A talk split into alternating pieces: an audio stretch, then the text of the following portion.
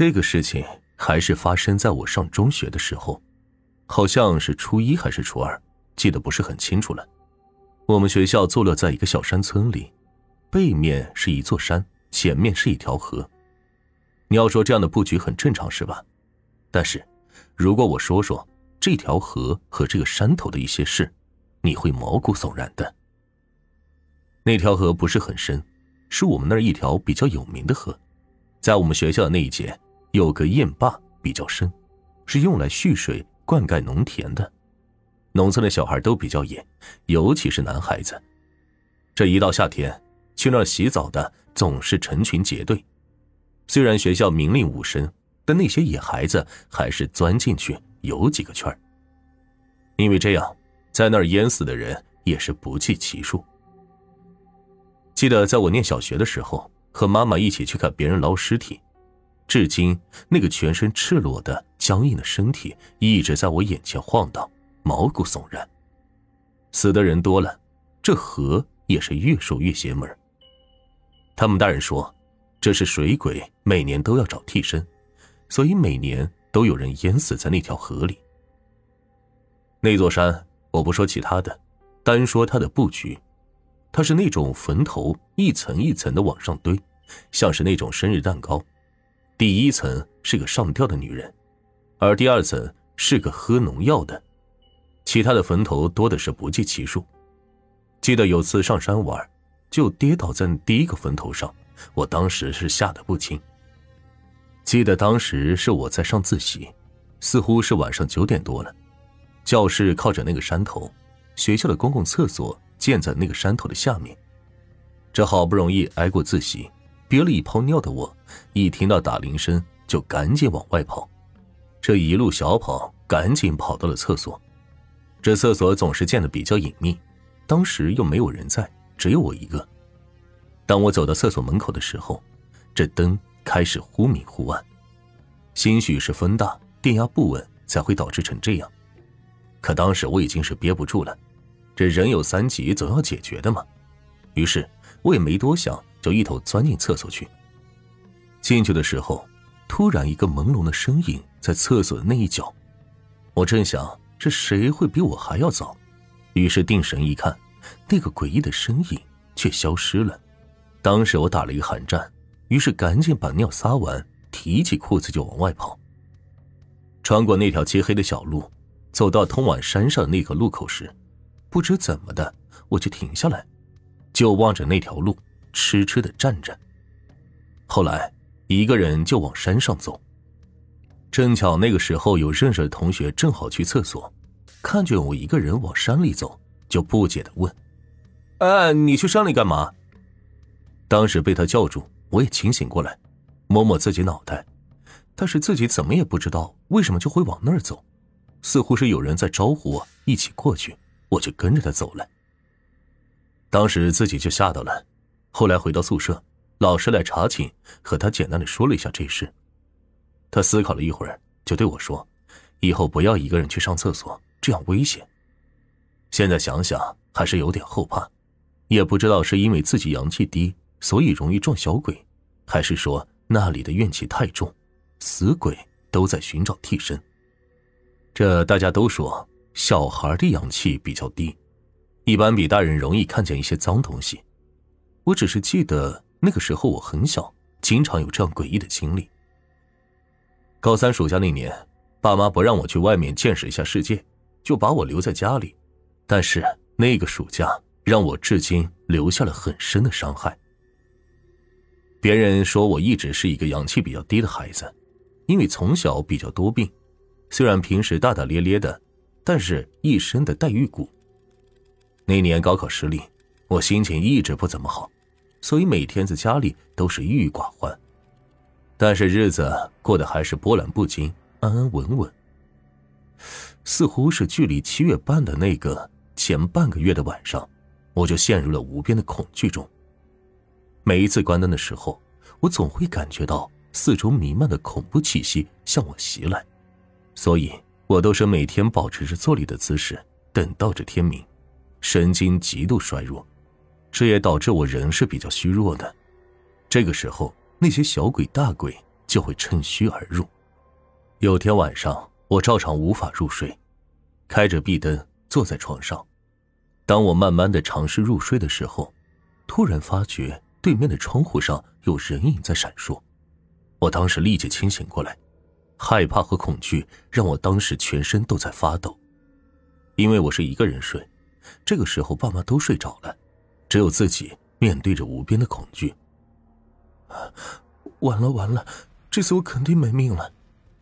当时心里就绝望的想着，可是那个影子却没有对我怎么样，只是若隐若现的矗立着。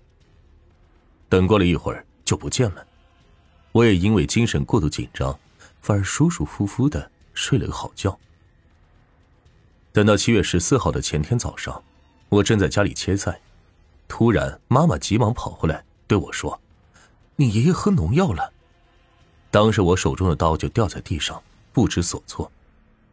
爷爷是一个让人赞不绝口的好人，会写对联，会做让我感动到流泪的祭文，会讲很多的故事，会无私的帮助别人，做人也是勤勤恳恳，待人真诚无私。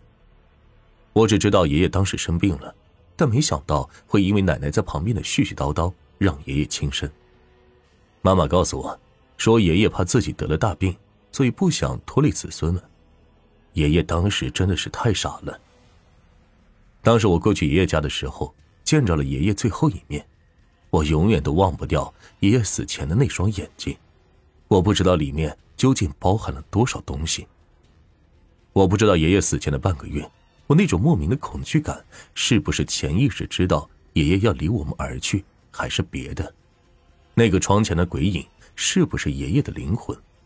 如果我早点意识到，是不是能阻止爷爷的死亡？这件事是发生在我奶奶那个村子里的事我当时听老人说，如果出到一个陌生的地方，最好不要太好奇，也不要乱跑，这样容易撞到某些东西。我不知道这个说法对不对，但是我就亲眼见过别人撞邪的整个过程，真的十分诡异。奶奶那个村里边有个王伯伯，当时大家总是喊他喊老王。这老王打小生活在这个村，后来自己去外面闯荡发达了，就定居在城市里，很少回到农村老家。像我这么小的孩子，那时都不认得他。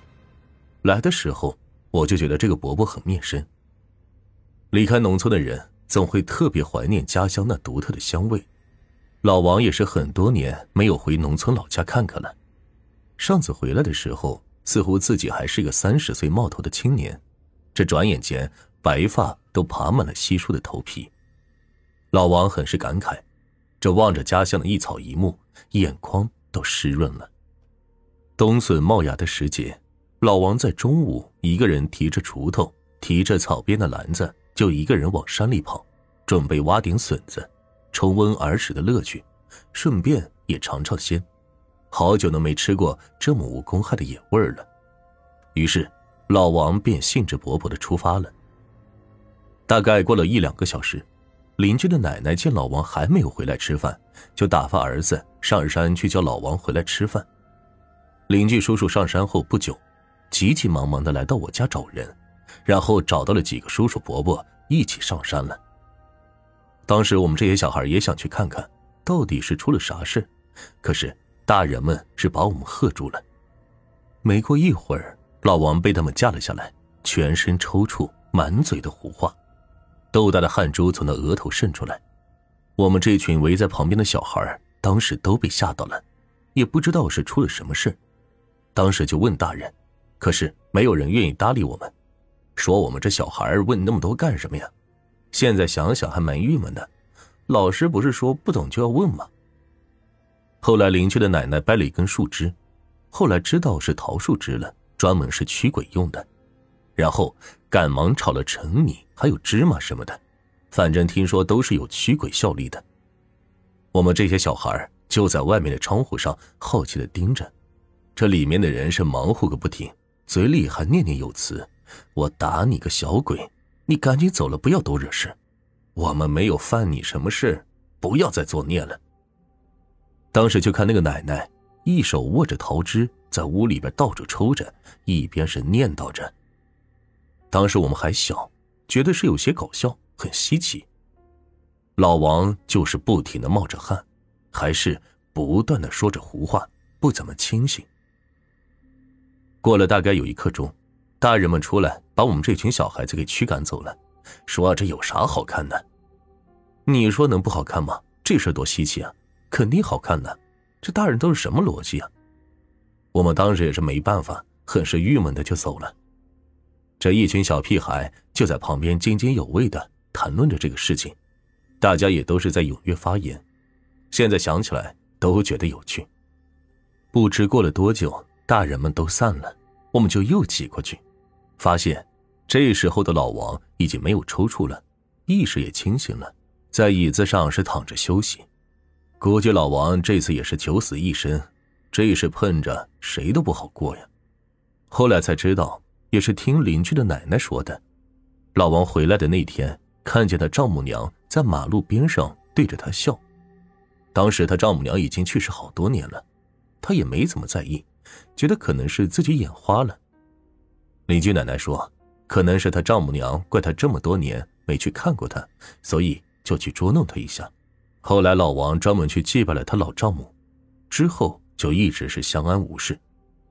不信也得信，这个世上总有一些我们看不见却存在的东西。